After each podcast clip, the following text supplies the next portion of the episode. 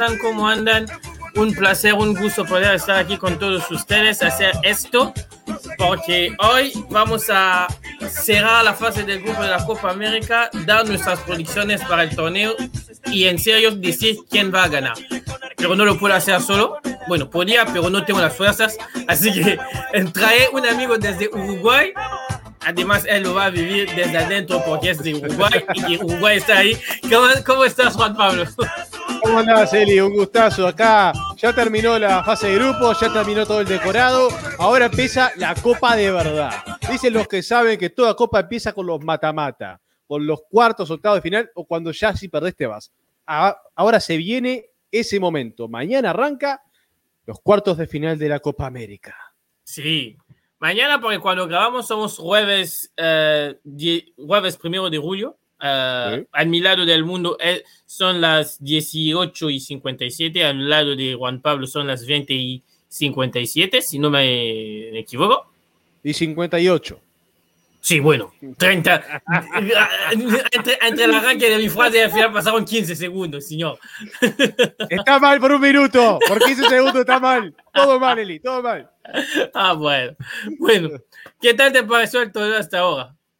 Hasta ahora ha sido un poco decepcionante, voy a ser sincero. Uno ve los nombres de uno y otro lado y espera partidos más emocionantes, pero también el formato no ayudó nada que solo hubiera un eliminado en dos grupos de cinco y cuatro avanzaran, hacía que un montón de partidos se sintieran de relleno y solo por buscar posicionarse un poquito mejor. Pero a fin de cuentas, lo primero que se busca es clasificar. Una vez que seas cuarto o, primero de tu grupo, cuando empiezan los mata-mata, puede ser campeón lo mismo. Todo tiene la misma chance, entre comillas y en teoría. Se pueden dar hazañas, pero eso le sacó mucho, muchas cosas vistosa, hizo que los partidos fueran algunos partidos de... Cuando, cuando vos ves un partido de, la liga doméstica de tu país, sea el que sea, de esos que están, ya saben que no van a competir en competencias internacionales, que no van a ser campeones y que no van a ascender. Eso es lo que estaban jugando. Muchas veces sentías eso viendo esos partidos. Partidos de, de verdad apasionantes, te diría que fueron pocos. Dos de Ecuador contra Perú y Venezuela, que fueron con, la, con el corazón acá, esperando a ver quién se queda afuera. Después, poquito, poquito y nada. Sí, y, y, y, y, coincido contigo, era como ver un campeonato, un campeonato donde ya sabías quién va a descender y quién, y quién se va a quedar. Uh, se fueron después, después de, de, del arranque, se fueron Venezuela y, y Bolivia, qué sorpresa, que son los dos que en cada zona ya sabías y daba por sentado que esto es para que pasara, es milagro podía decirse que capaz Ecuador podía ser que quedara afuera, pero sabías que en el grupo de Venezuela o quedaba eliminado Ecuador o quedaba eliminado Venezuela. De esos dos no salía. De esos dos era imposible que saliera. Sí, sí. De estos dos hubiera sido un, milagro que, por ejemplo, Colombia no esté o que un Chile no esté. Porque la verdad, lo, usamos mucho a, tanto a Venezuela como a Bolivia, como a Ecuador, pero ves cuando los demás juegan a su nivel, que son los tres más flojos de, de la zona. Muy complicado. Muy, complicado. Ahora. Ecuador, Ecuador más jugando en el llano que no tiene la ventaja de altura. bueno, la gente que nos sigue, eh, si quieren preguntar, tienen los Twitter. Bueno, ah, ¿cómo funcionan esas cosas? Tienen los Twitter aquí abajo. Es difícil porque eh, esto está espejado, entonces cuando moves la mano hacia un lado, va para el otro lado. Es al revés, es decir, yo cuando pongo la mano, la, mano eh, derecho, para mí sale al revés. Eh, así que, sí, si quieren, eh, mándenos, nos van a encontrar en los Twitter, Dios mío, así. el mío es allá abajo y el de Juan Pablo es... Está por acá. Por ahí. Por ahí. de ahí. Ajá. Así que pueden preguntar y, lo, y también lo bueno con nosotros que somos todos terrenos, podemos hablarles tanto de fútbol como de otros deportes, especialmente Juan Pablo ahora uh, que nos hace el gusto, también sigue el preolímpico donde Uruguay estuvo más cerca de ganar un partido de, de, preolímpico. Aclaremos que estamos hablando preolímpico de básquetbol, no de fútbol. De fútbol. Este, sí, no, de fútbol que gana Uruguay es lo normal, aunque Van años que Uruguay en, el torneo olímpico tampoco llega, ¿eh? Van años. No tanto, 2012 eh, la última vez, Y la anterior vez que se había clasificado en fútbol a los Juegos Olímpicos había sido en 1928.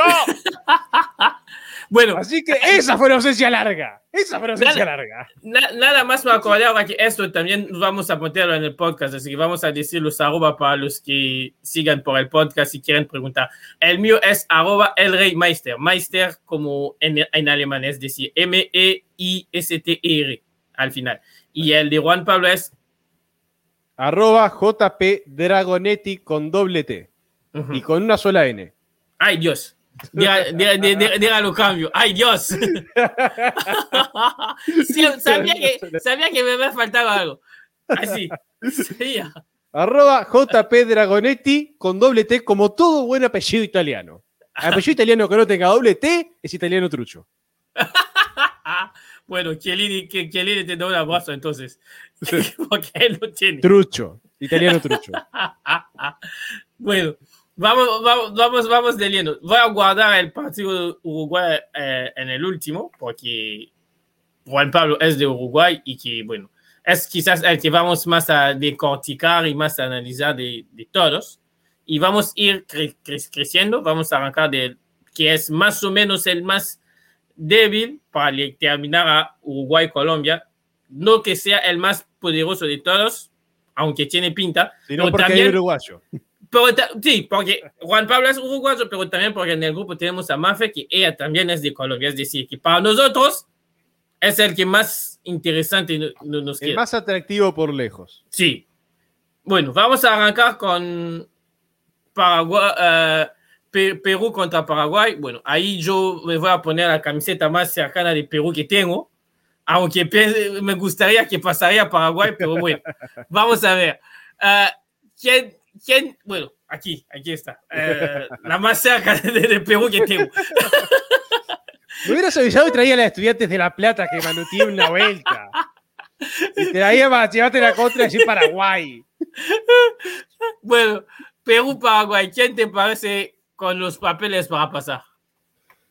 Es difícil porque el partido que jugó Paraguay en serio, que fue contra Chile, se mostró un nivel muy alto, el de, la selección paraguaya.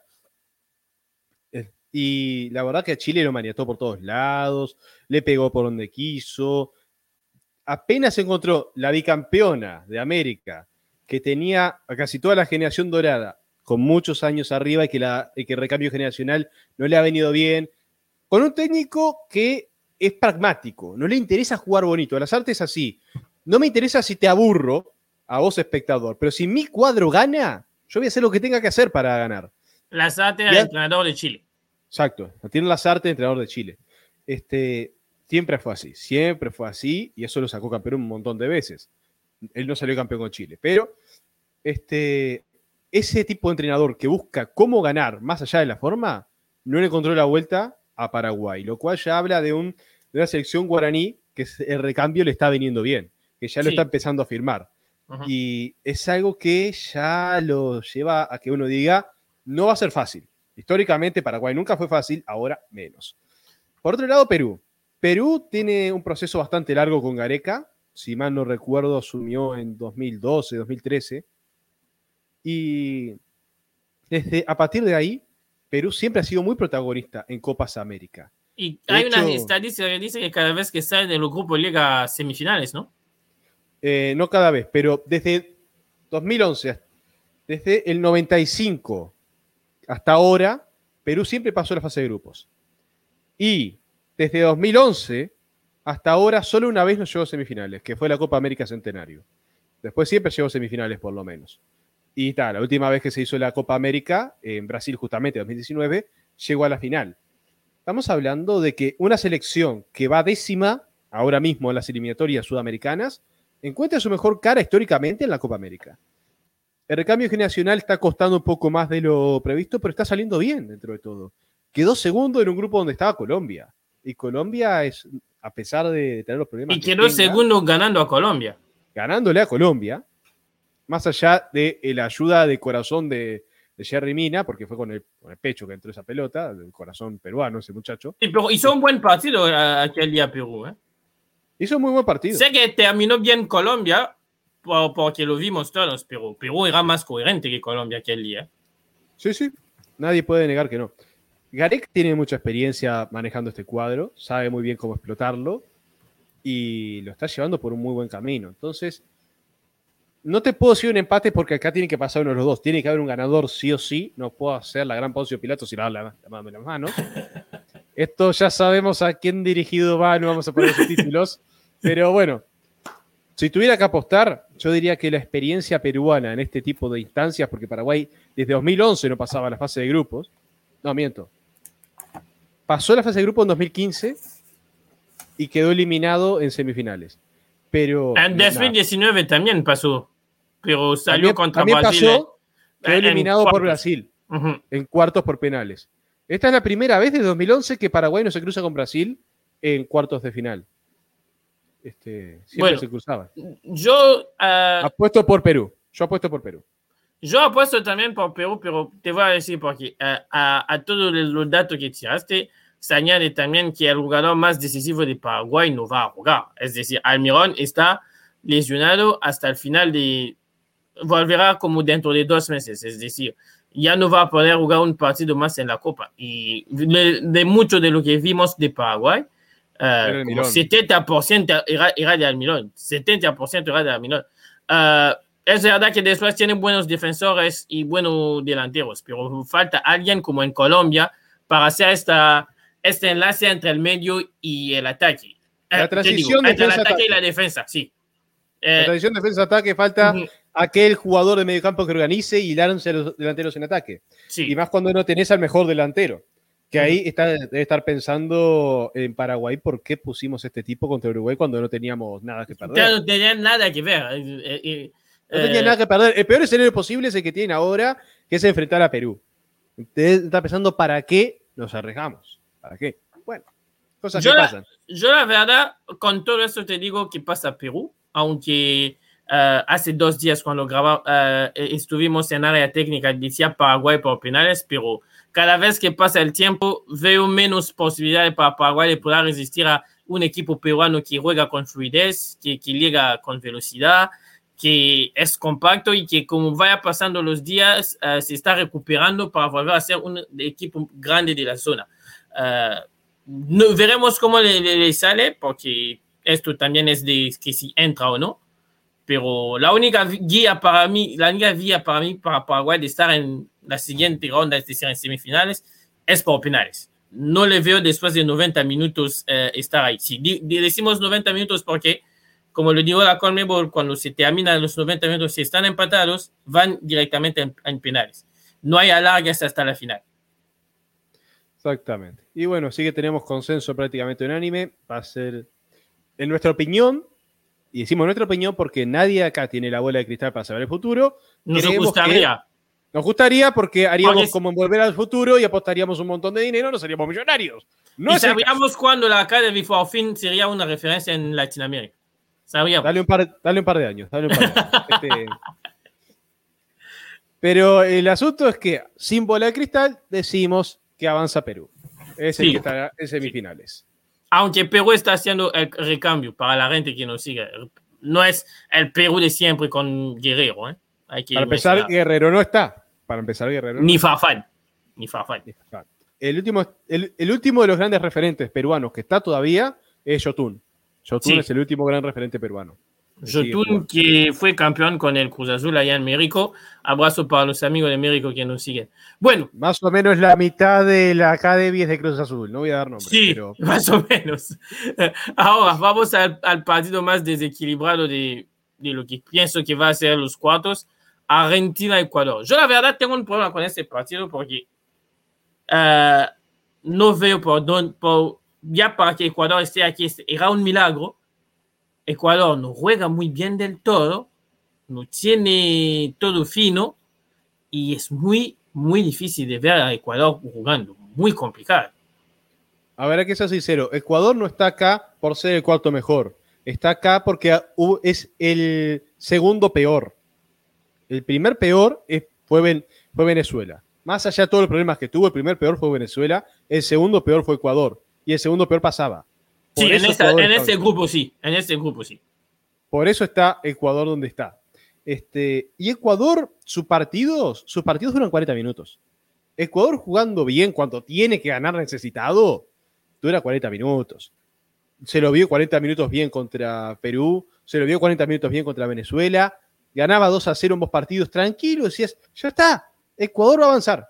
Y se empató solo prácticamente. Bajó tanto el nivel que para Perú primero y Venezuela después fue relativamente sencillo. Fue épico, fue emocionante, fueron los partidos que dije, estos son partidazos, pero porque se cayó en el cuadro y el otro creció. Y no sabías cómo terminaba el resultado hasta el último minuto. Y pero Ecuador... Y Ecuador sí. pasa también porque Brasil eh, se, eh, manda equipo C y no decide acelerar cuando juega el último partido. Porque yo estoy, eh, eh, eh, estoy seguro que si Brasil jugaba con determinación, Ecuador se llevaba 5. Brasil dijo, ya estoy. Yo voy a dar descanso porque ahora se viene el mata-mata. Me ha tocado un rival complicado. Sabía que el rival de Brasil iba a ser Uruguay o Chile, dependiendo de cómo saliera. Y cualquiera de los dos, más allá de que Brasil está por arriba de ambos, eh, no deja de ser un rival complicado, al cual si, si te descuidaste te pueden hacer pasar un mal rato. Ya le pasó con Colombia. Entonces dijo, vamos a guardar y vamos a pasar primero si ya está. Además, las, los terrenos son un truño en Brasil en esta competición. No, no, no escogieron los, las mejores canchas de, de, de, del país porque los clubes no quisieron. Lo que Se tiene sigue sentido. jugando el Brasileirao. Lo que Se tiene sigue sentido. jugando el Brasileirao. En Así Brasil que- se está jugando la Copa América, la Copa América de fútbol playa y el Brasileirao. Entonces, Y todo Obviamente. esto con el COVID por adelante. Obviamente, ¿por qué no se está jugando en Maracaná? Porque ahí juega Flamengo prácticamente todos los días. Porque recordemos, el Brasileirao se juega todos los días. No hay un día que no haya un partido. Este, ¿Por qué no está jugando en Neveira Río? Porque está jugando el Inter. ¿Por qué no se juega en tal lado? Porque está Mengano que dice, yo no cedo mi cancha ni loco. Sí. Básicamente por eso. Así que es, es para eso. Yo ah, hasta, hasta, hasta me anima a decir que si Argentina jugaba de manera coherente, terminaba el partido como contra Bolivia. Es decir, si Argentina lo quiere, puede ser un paseo militar, meter cuatro o cinco goles, mandar a Ecuador en casa, para mí.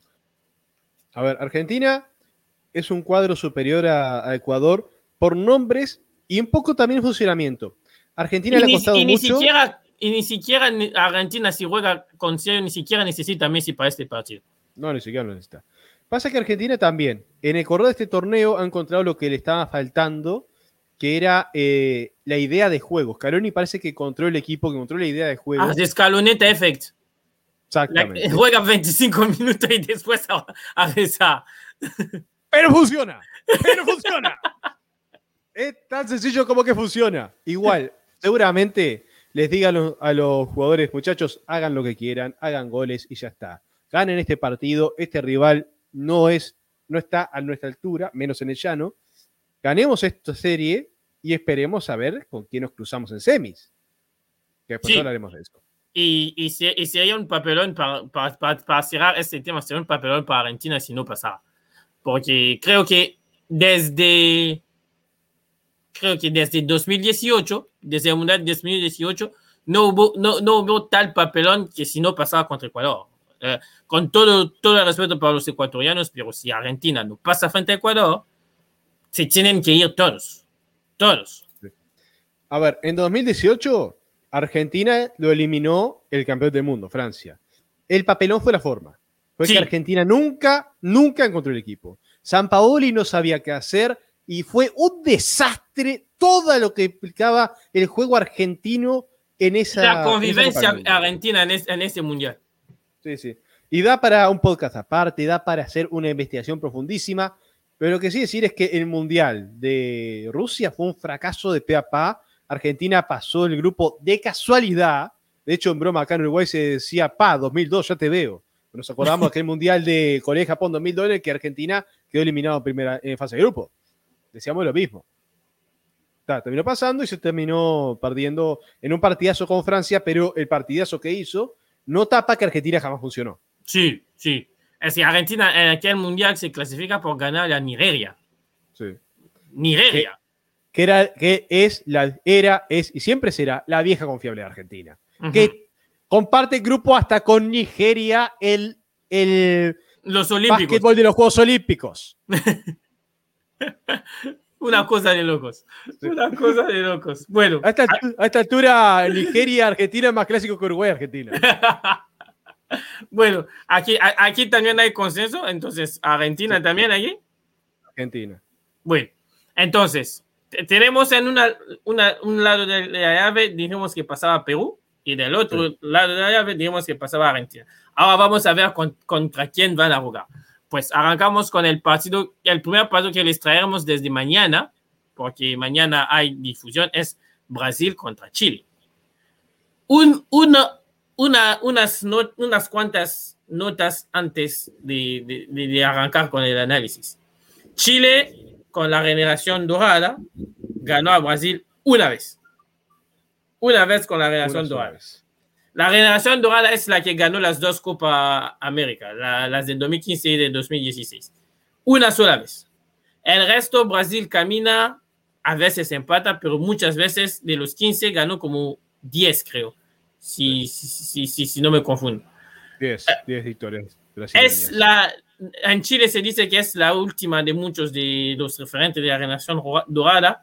Alexis Sánchez, uh, Vidal, Medel, Carlos uh, Bravo. Uh, y mañana jugará Alexis Sánchez porque le dieron el alta, así que también está ahí. Del otro lado de Brasil, tienen a Neymar, tienen a uh, Militao, tienen a Casemiro, tienen a Firmino, tienen a todos estos grandísimos jugadores que juegan en clubes increíbles en Europa, que todos conocemos y que son y que están y que están en un momento espectacular y Salvo funcionan Vinicius como que nunca está. Salvo Vinicius Está- que nunca está.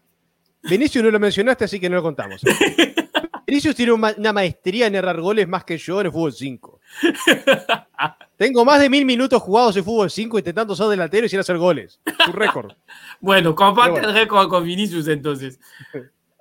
Y yo, yo, yo lo vuelvo a repetir, para el, la vida es tan cruel que el último de toda esta generación dorada de Chile daba sentido desde el sorteo que el último para esta generación hubiera sido Brasil a un, a, a un cierto punto. Si no estaba ahora en los cuartos, hubiera llegado en las semis, porque daba sentido que con la historia que tienen, tendría que terminarse así.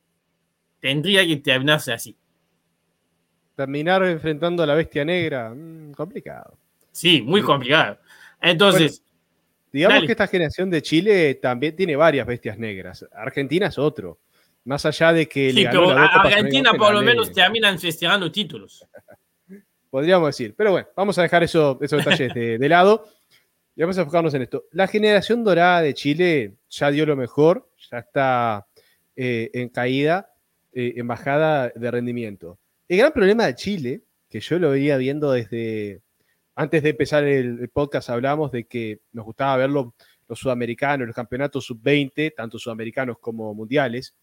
Y yo veía las, gen- las generaciones nuevas de Chile, ¿eh? no había recambio. No había ninguno que destacara. Esa, esa generación de Chile, ahora la generación dorada, en un Mundial Sub-20 llegó a, la, a semifinales, si mal no recuerdo. Fue una cosa impresionante. Lo tuvo que parar la Argentina de Di María, de Kun Agüero, de Messi. Esa generación lo paró, si no, seguía largo. Y Chile no ha sacado otra camada parecida, no ha sacado jugadores buenos desde entonces. Y ese, esa falta de recambio le está pasando factura. Y Los los, jugadores- pocos bonitos que tienen no, les, no, no- no los explotan a- al 100, porque por ejemplo, a Arias, que es un fenómeno en el torneo argentino, en la selección parece que nunca rinde. Nunca. Pasa que también no, no juega como tendría que jugar, no se, no se encuentra en el equipo. Y el equipo tampoco juega un juego que a él le facilite. Está acostumbrado a jugar como, como jugaba en la generación dorada, aquella que le hizo siete goles a, a México en uno de los bailes más grandes que se ha recordado, que ganó dos Copas América. Este, sin dudar, fue muchas veces el mejor del torneo. Pero este, la generación dorada ya está bajando, lo- los rendimientos no son los mismos porque los años pasan para todos. Este, vos Sí. ves que tu sobrinito, cuando Chile salió campeón la primera vez, tu sobrinito no sabía ni caminar, ahora está entrando a la escuela. Este, Sí. Son cosas que pasan. Cosas que pasan. El tiempo pasa para todos y para los futbolistas también. Y este y ya el nivel está bajando mucho, no hay recambio, no hay quien los apoye para llegar más adelante. Y eso lo está sintiendo mucho Chile. Brasil. Dale, dale, sí, vos. No, no, dale, dale, dale, dale. Van a Brasil- al- al final. Brasil es un caso totalmente di- distinto.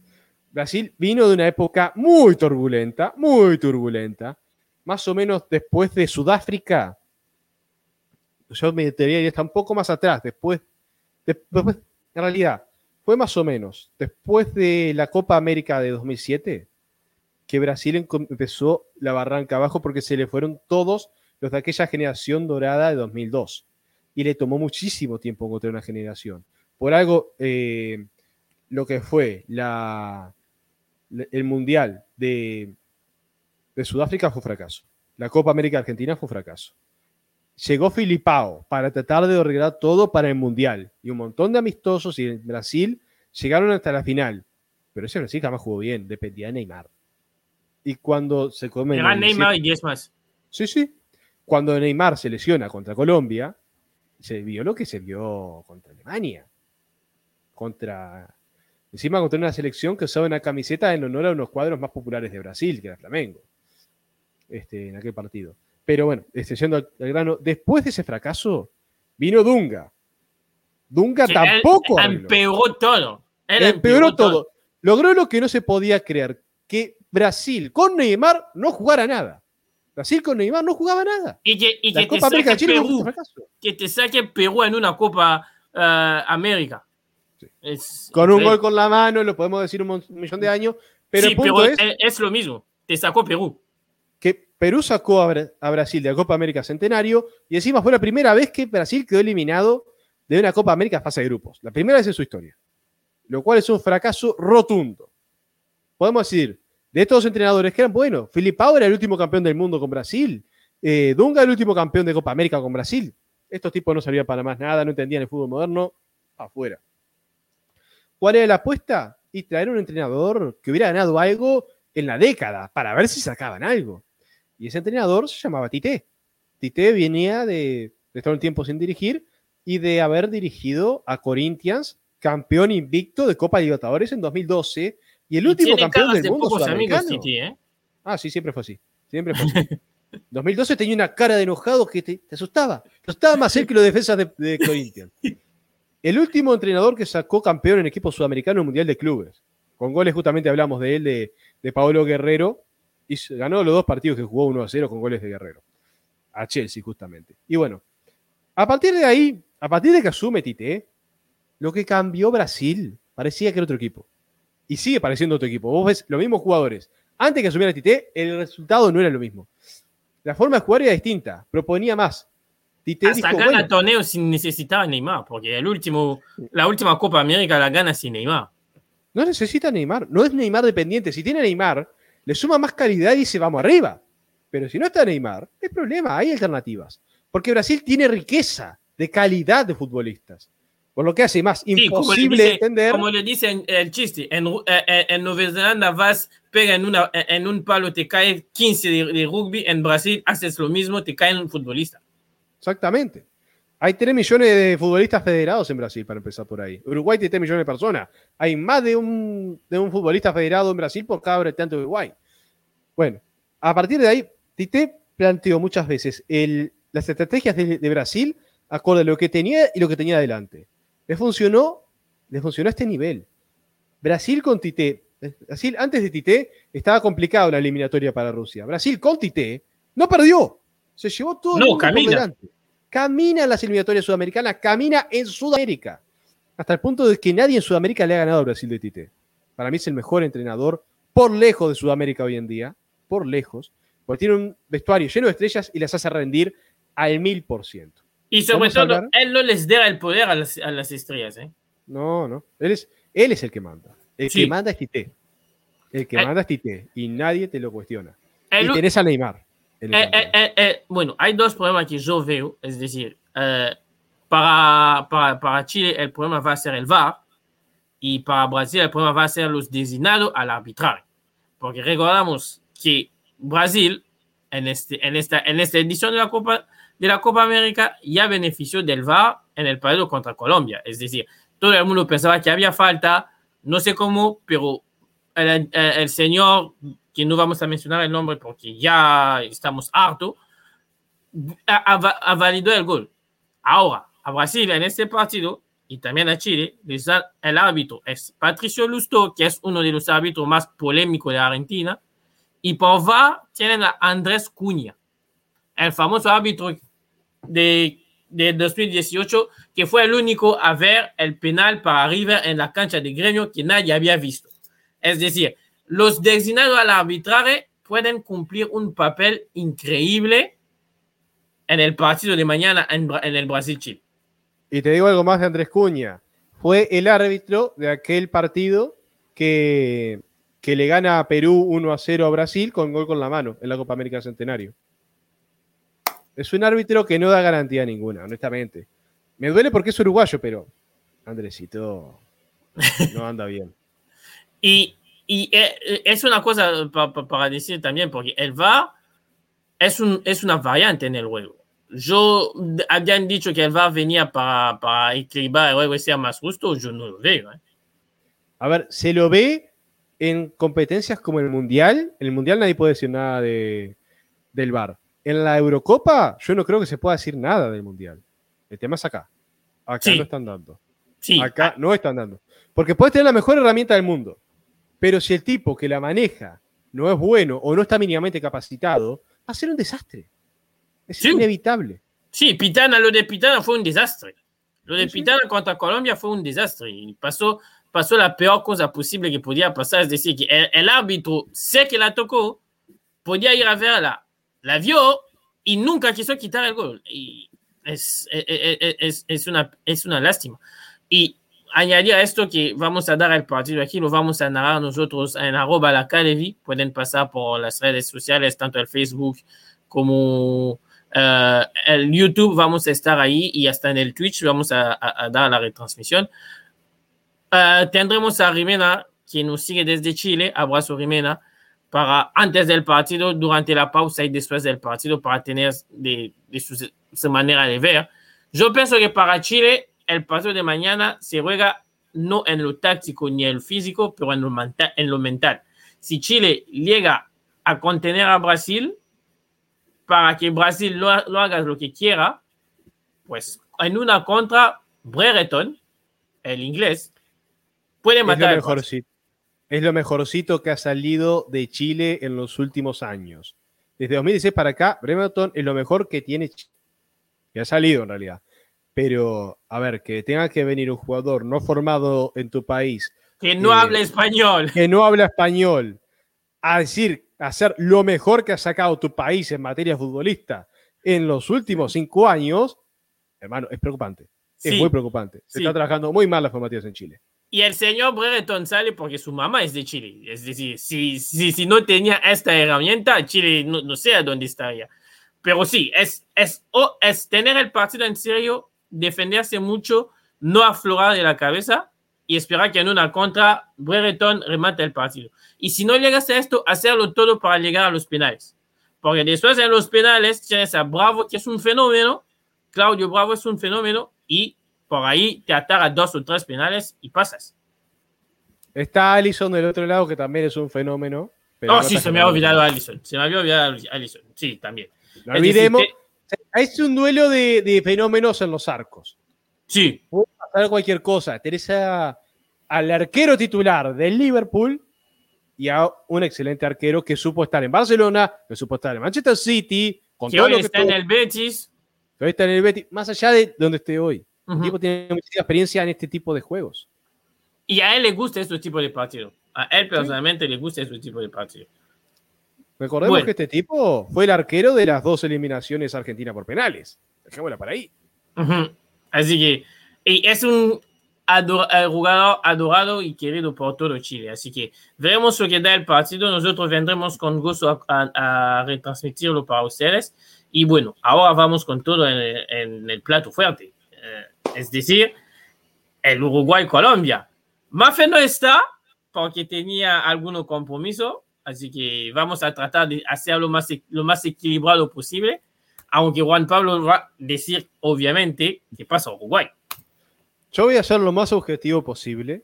De hecho, me voy a despojar de toda camiseta celeste puesta en mi corazón y voy a decir con toda franqueza que Pasa Uruguay caminando 3 a 0 sin sufrir tres goles de Suárez, que viene desde el banco, sin una pata, sin problema ninguno. Pa, pa, pa. Eso en el primer tiempo. En el segundo tiempo, 3 de Cavani porque sí, y 6 a 0 y pasa Uruguay. ¿Viste? Así, Ah, bueno. así va a ser la serie. Y ya está. Uruguay que después va a le va ganar a Argentina y a Brasil y Uruguay campeón otra vez. ¿Perdí la objetividad? bueno, ahora, sin, obje- ahora sin, tan, sin tanta pasión, eh, ¿cómo lo ves el partido? Eh, yo creo que hay un problema en Uruguay. Tiene uno de esos problemas llamativos porque Uruguay ha encontrado el juego en los últimos partidos contra Bolivia y contra Paraguay. Se notó que encontró el equipo. El problema es que el partido que mejor jugó Uruguay fue contra Paraguay.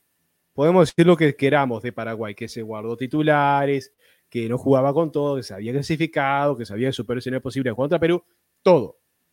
Pero Uruguay jugó bien, generó muchas chances, llegó bien, ilusionaba ese funcionamiento. Ahora, ¿cómo fue ese funcionamiento? ¿Cómo era ese equipo? No tenía Suárez. Era Cavani como única punta. Era con Y Nández como atrás, lateral. la- Nández como lateral derecho. Eso es inamovible, no va a haber problema. El Uf, tema es. Yo, yo, quiero- yo lo quiero ver, ¿eh? Porque contra Bolivia y, y Paraguay, con todo el respeto del mundo, pasa que, que, que, que, que metes a Hernández y lo hace bien. Pero en Colombia, con lo- los, los talentos que tienen, si aprovechan esta banda, pueden hacer daño. ¿eh? A ver, eh, no por defender a Nández gratuitamente, pero Nández ha sido la carta de cambio de Uruguay desde que empezó la Copa América. Contra Argentina, la mejor cara de Uruguay se vio cuando Nández entró. Sí, Uruguay jamás remató al arco bien, pero llegó a generar algo cuando estaba Nández. O sea, un rival fuerte sí, no, sí, sí, sí. no lo tapa. No, no, yo, yo, rendir contra quien sea. yo te lo, yo, yo, yo no te digo que Nández, no, el problema es Nández, eh, no, yo te digo que para mí Nández tiene que jugar. El problema es Mm. a dónde lo colocas. Porque Ah, sí. recordamos que él tiene muchísima voluntad y muchísima garra y calidad, pero su puesto no es de, la- de jugar de lateral. Pasa que también la alternativa para el lateral derecho es Giovanni González. Y Giovanni González, con todo el respeto del mundo, en este tipo de instancias no rinde. No rinde, no está rindiendo. De hecho, por algo lo sacaron a él y pusieron a Hernández ahí porque no estaba rindiendo. La otra alternativa sería empezar ahí primer tiempo, segundo tiempo, poner a Martín Cáceres que ocupe ese lugar, porque ocupa muy bien cualquier lateral y cualquier saga a Martín Cáceres, muy perfuncional. El asunto es que tiene 35 años, no le puedes poner todo un partido que sea lateral. Dejarlo medio tiempo y que Nández suba.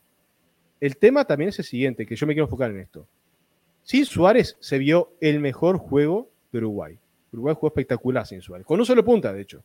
Porque cuando salió Suárez, salió Cavani, entró Suárez, Uruguay siguió rin- rindiendo bastante bien. Le faltó un poco de suerte para que mojara a Lucho. Pero esa mitad del campo parece que la está encontrando. Vecino, Valverde, de Arrascaeta, eh, de la Cruz. Ahí el problema es, si vos subís a Nández para estar en la mitad de la cancha, ya sobrepoblás la mitad de la cancha de mucha gente y dejás con línea de tres eh, a Uruguay. Y ahí lo estás complicando porque línea de tres jamás anduvo. Entonces el tema es dejar los cuatro atrás, dejar estos mismos tipos acá arriba porque están funcionando y un delantero que la meta. El Sí. asunto es, ¿esto cuánto aguanta? O dejamos todo así, sacamos a alguien y ponemos a Suárez. ¿A quién sacamos? De la Cruz está rindiendo muy bien. De Arrascaeta también es el que genera mejor juego en los primeros tiempos.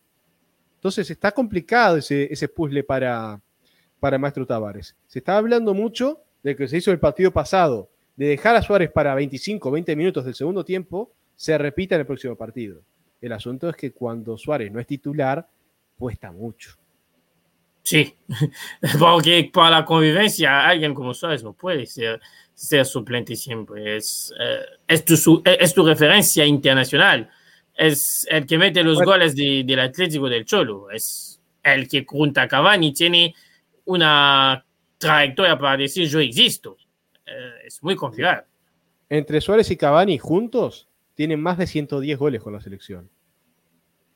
Sí, El asunto también es que Suárez viene una temporada muy desgastante con, con el y Atlético. de tiene Madrid. 34 años. Ya, ya, ya, ya no es En un ese- pibe. Y- En ese sentido es que se piensa, Suárez, te queremos un montón, te valoramos un montón, sabemos lo que sos, pero venís muy cansado de Europa, no te podemos ex- ex- exigir tanto. sí, sobre te vamos a todo que- dosificar, Sobre todo que el Cholo exige hasta, hasta el final. Y ahora, el problema de meter Suárez en el banco existe porque está Suárez. En Colombia este, problema, este problema no existe porque Rames no está. Pero vimos que, eh, salvo los dos primeros partidos donde era contra equipos más o menos flojos, después Colombia en el medio campo no existe. No genera mucho. Es, es cuadrado dependiente. Cuadrado es lo que genera en Colombia. Después, la mitad cuadrado de la es alguien que juega por la banda, no te puede generar el juego.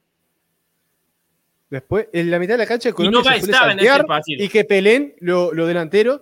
Los delanteros que este, todos los delanteros de Colombia son grandes, son fuertes, son de ir a batallar, pero los desgastás y todo el partido es eso. Si no tenés la pelota, si no buscas cómo generar un pase, te pueden ir al choque. El asunto es que cuando están esperándote para chocar, Godín, Jiménez, Coates, ese choque va a ser muy desgastante para los, para los dos lados.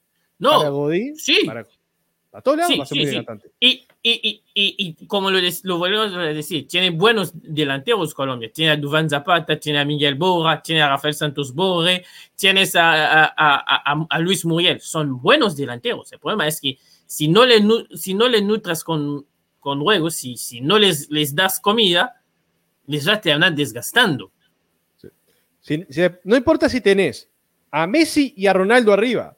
Si no tenés a quien les llegado la pelota ahí, no vas a ganarle a nadie. Si son Messi, Ronaldo y todos nuestros amigos del barrio jugando partido de fútbol contra Brasil, totalmente mermado, Brasil nos va a pintar la cara. saquemos a Brasil. Contra Bolivia, Bolivia nos va a pintar la cara. Tenemos a Cristiano Ronaldo y a Messi arriba para hacer goles. Sí, si la pelota no llega nunca, va a ser ellos. Que nunca. Va a ser Bolivia que nos pinte la cara. Sí, eh, y, es, y este es el problema que, que, yo lo encuentro a Colombia. Y a este añádele que los delanteros son muy top, vemos caras increíbles cuando están en Europa, pero parece que en la selección cuando llegan tienen un buenos días y cuatro malos días. Es decir, contra, contra Venezuela nadie pudo meter un gol y tuvieron como 400 oportunidades.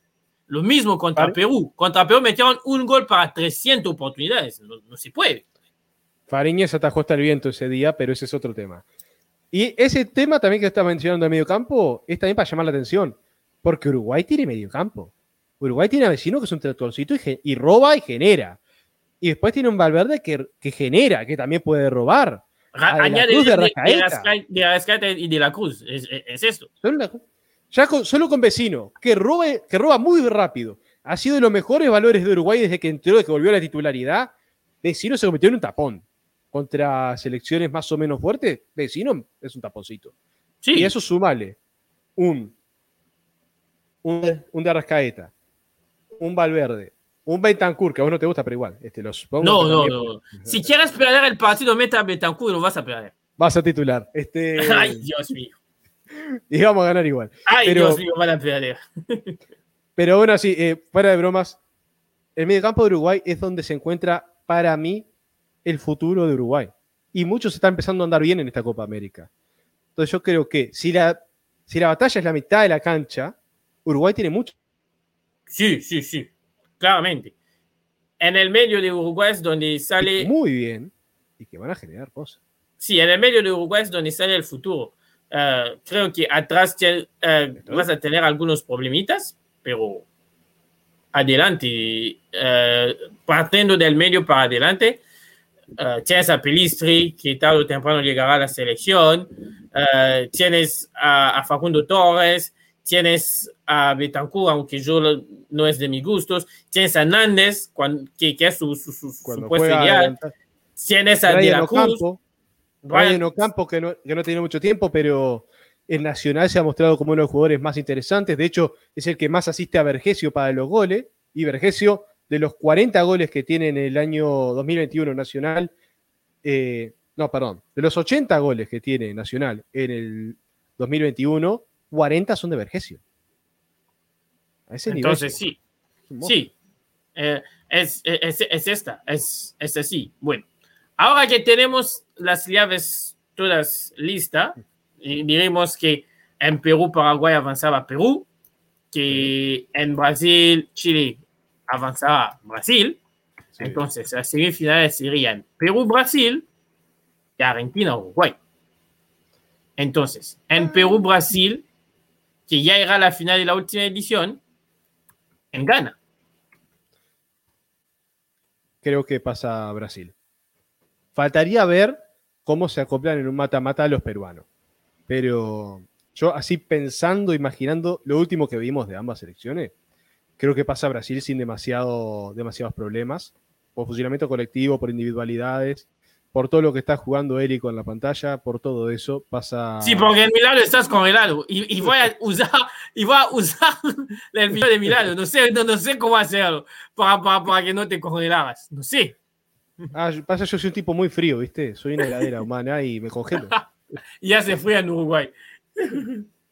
Eh, pero, pero sí, considero que, que va a pasar Brasil. De hecho, yo sigo sosteniendo que Brasil va a ser el campeón de esta copa. No importa de qué le pongas adelante bueno, yo en Perú, Brasil, eh, coincido contigo. Eh, si, si, si, Chile pasa, veo Perú pasando contra Chile.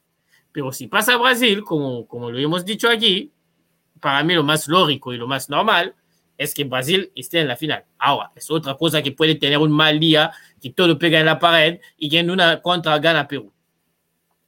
Es una hipótesis. son cosas que puede pasar por algo. El fútbol es el deporte más ilógico de todos.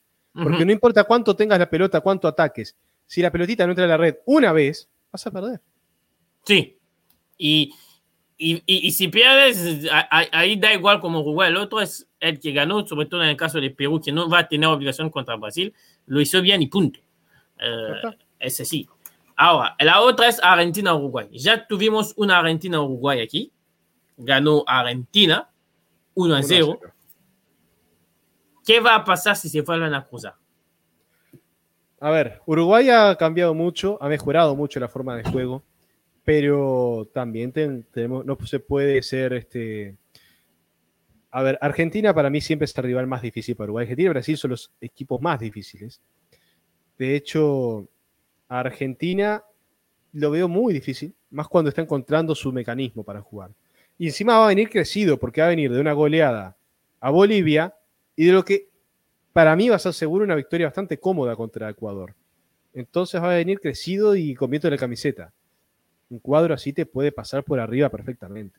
Eso va a ser algo muy difícil de enfrentar para Uruguay. ¿Que puede tener alguna chance? Sí. Pero yo creo que en este caso es 60% para Argentina, 40% para Uruguay.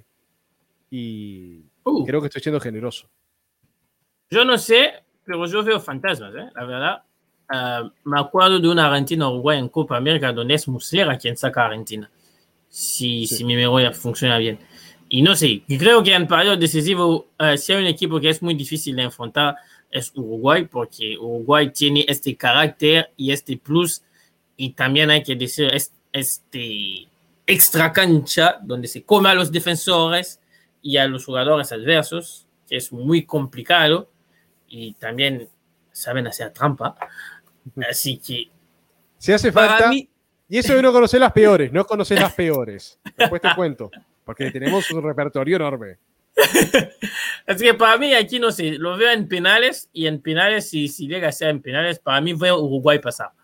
Uh, con pena en el alma, porque yo cuando arranqué a hablar de, de, este idioma, porque este idioma siempre hay que recordar, no es el mío, uh, lo arranqué porque me, me, fascina la vida en Argentina, me, me fascina lo que pasa con los argentinos, pero en los matamatas Uruguay no es el Uruguay que vimos en la fase del grupo que, que, penaba meter un gol. Eh, si, para mí aquí pasa Uruguay y, tendrás una final Brasil-Uruguay y ganará Uruguay para mí, si Uruguay llega a la final.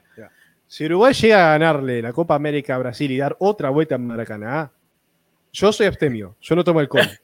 pero me voy a tomar todo lo que encuentre.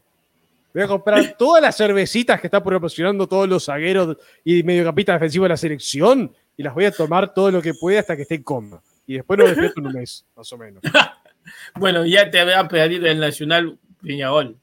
Ah. No importa, ganamos una copa en Brasil. en Maracaná, otra vez.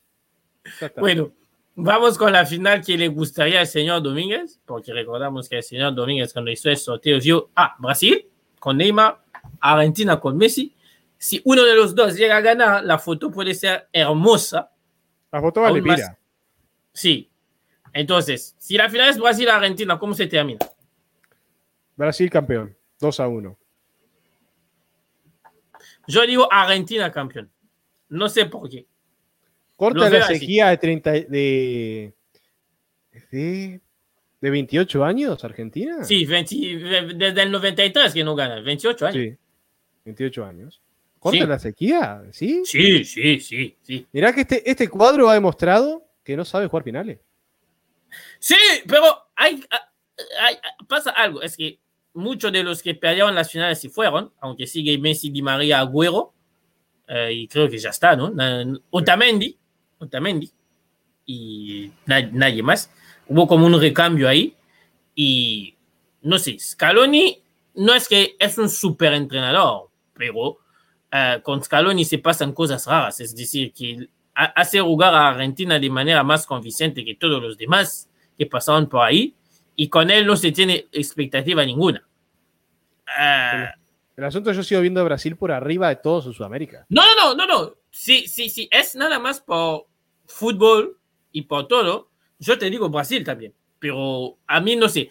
Eh, me parece que si tienes Brasil-Argentina, teniendo la última de Messi en el Maracaná también, y con todo lo que conlleva, sabiendo que él en el 2014 se quedó parado ahí y lloró mucho, creo que vendrá con un ánimo para poder eh, robarle la fiesta. Ahora, eh, habrá que ver quién pita este partido porque su vida puede ser, está en peligro, ¿eh? Su vida puede estar en peligro. Pobre hombre. Sí. Bueno, si es el señor Manzano de, de España, él se va a volver a España, no pasa nada. Pero Igual lo los agarran demás, antes de que tome el avión. Esto es Sí, Sudamérica, bueno. no te olvides que somos unos locos. sí, pero bueno, eh, no, eh, yo lo que yo quiero decir es que él quizás después de esto no vuelva a Sudamérica, pero, eh, pero si es un eh, Hostorich o un Cuña, no vuelva a, pisar Brasil, porque eh, son parte de la, de la Conmebol y tarde o temprano tiene que volver a pitar, así que vuelve directamente. Es Sí, sí. complicado. Sería un. Tobar, Aunque- no vuelve. Hay un antecedente de un árbitro europeo pitando una final en América. Una final de Copa Libertadores. Era un, un holandés, que no me acuerdo el nombre, de, del 64, Independiente contra Nacional. Dicen los Uh. que estuvieron ahí que fue un robo a mano armada, que le anuló como dos goles lícitos a Nacional, todo para que Independiente... ahí. Ah, bueno. Ah, bueno. Y después de historias de finales de Libertadores podemos contar unas cuantas porque hay muy bonitas, pero quedará para otro día. Sí, así que eh, tanto tú y yo damos por fútbol, damos campeón a Brasil. Sí, sí. Por, por experiencia y por todo el tema junto, vemos tanto Argentina o Uruguay poder también ser campeón. Así que estos son nuestros gustos a nosotros. Con esto nos vamos a ir despidiendo porque eh, habíamos, hemos tratado de traer los que podíamos.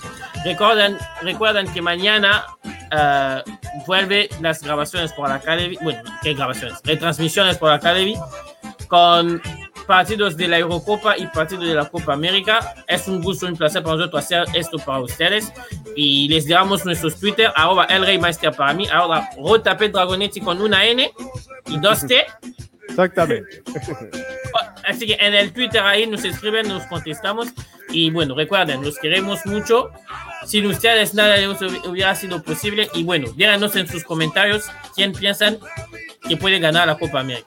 5, 4, 3, 2, 1, chao.